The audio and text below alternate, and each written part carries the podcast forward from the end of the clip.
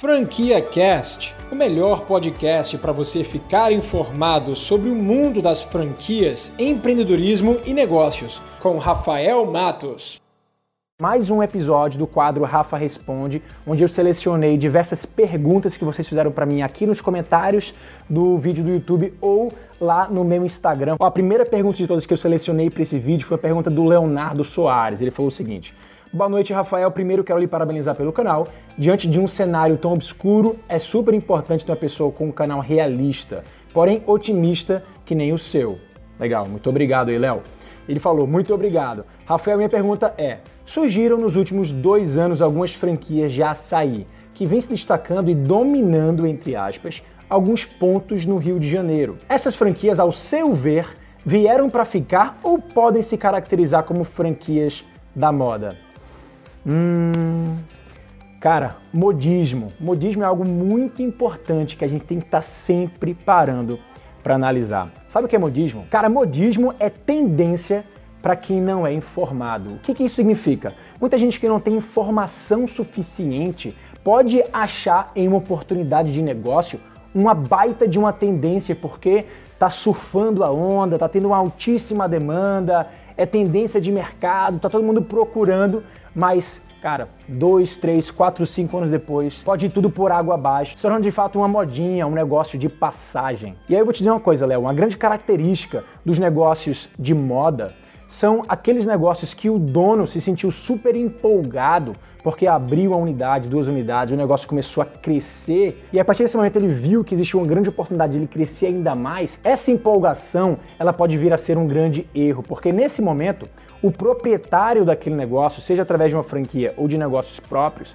podem começar a expandir de forma desordenada, achando que vai ter espaço, né, demanda de mercado suficiente para todos aqueles pontos que ele vai inaugurar, sem ter antes feito um estudo prévio, tanto de mercado quanto de franqueabilidade. O que é um estudo de franqueabilidade? O estudo de franqueabilidade é ele mapear dentro daquela região ali que ele quer expandir, de fato, quantas franquias cabem. E esse estudo de fato tem que ser bem aprofundado, tem que levar em consideração a demanda existente de mercado. Então o que acontece na prática desses negócios de moda é que quando uma marca acaba inaugurando e crescendo, atendendo a uma demanda de mercado específica, esse mesmo proprietário, empresário ou até outros concorrentes que viram aquilo ali como uma baita de oportunidade e conseguem copiar e colar aquilo facilmente, começam a crescer, crescer, crescer e se transformam numa grande bolha que é superior a demanda que existe dentro do mercado. E aí o que a gente acaba vendo na prática depois de alguns meses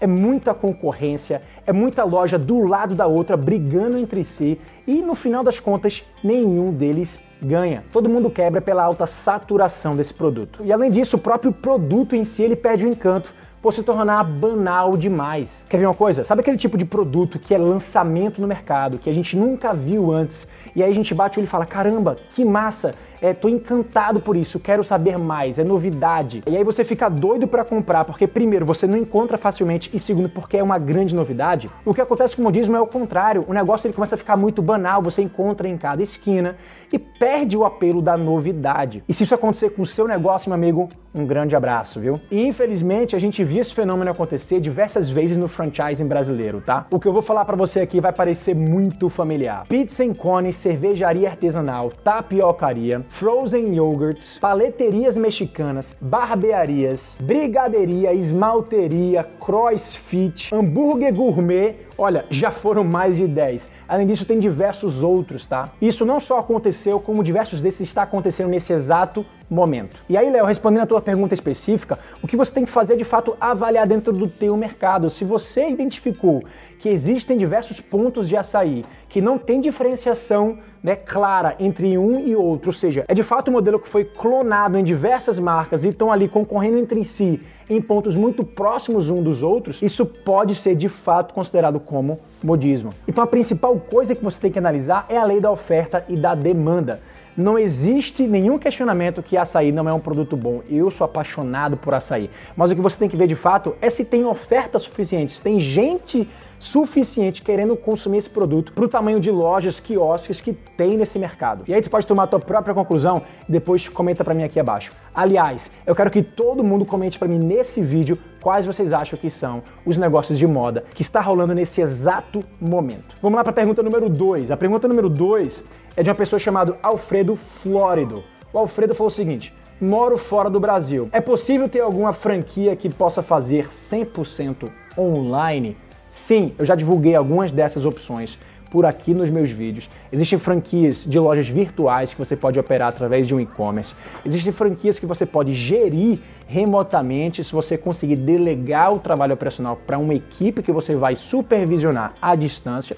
Então isso pode acontecer também. É mais difícil, mais desafiador, mas se você tiver competência, habilidade de gerir equipe, de conseguir fazer isso à distância, é completamente plausível, a gente consegue ver isso acontecer, principalmente hoje em dia, nesse período agora pós-pandemia, que diversas empresas conseguiram funcionar à distância através do trabalho home office. Então, Alfredo, para você, eu vou deixar um card aqui em cima falando sobre essas franquias virtuais que você pode clicar, saber mais e depois se inscrever para receber material diretamente da franqueadora. Beleza? Vamos lá para a última pergunta do dia. A última pergunta é do Guilherme Silva. Ele falou o seguinte: Minha cidade tem 3 mil habitantes. Qual seria o negócio ideal?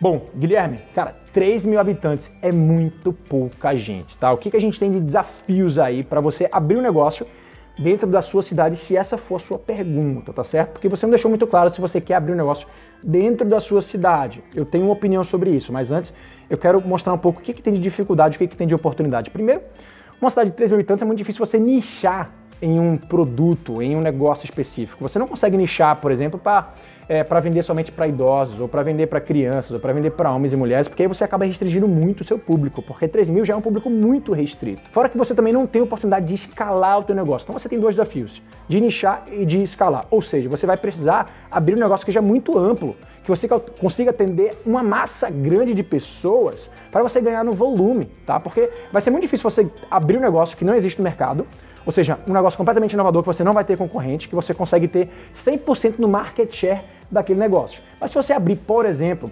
uma loja de uma lanchonete, que você vai concorrer com outras lanchonetes, deve ter algumas lanchonetes por aí. Você vai dividir com eles a fatia de mercado, então você vai ter ali, né, dentro do seu potencial de alcance de público, público bem mais restrito de todas as 3 mil pessoas que existem na sua cidade, tá? E a única coisa boa que eu vejo em você abrir um negócio dentro da tua cidade, que é uma cidade muito pequena e restrita, e vale para você quanto para qualquer outra pessoa que mora numa cidade pequena, é que você não precisa vir investir muito em marketing. O próprio boca a boca, né, da, das pessoas que consomem de você vai surtir o efeito se você tiver um bom produto e um belo de um atendimento. Então essa indicação rápida, boca a boca, vai fazer você se tornar muito conhecido e aí você pode, com certeza, ter um baita de um negócio lucrativo dentro dessa sua cidade restrita. Mas o que eu quero passar aqui para você é a ideia, cara, de que você não precisa se restringir a tua cidade, tá certo?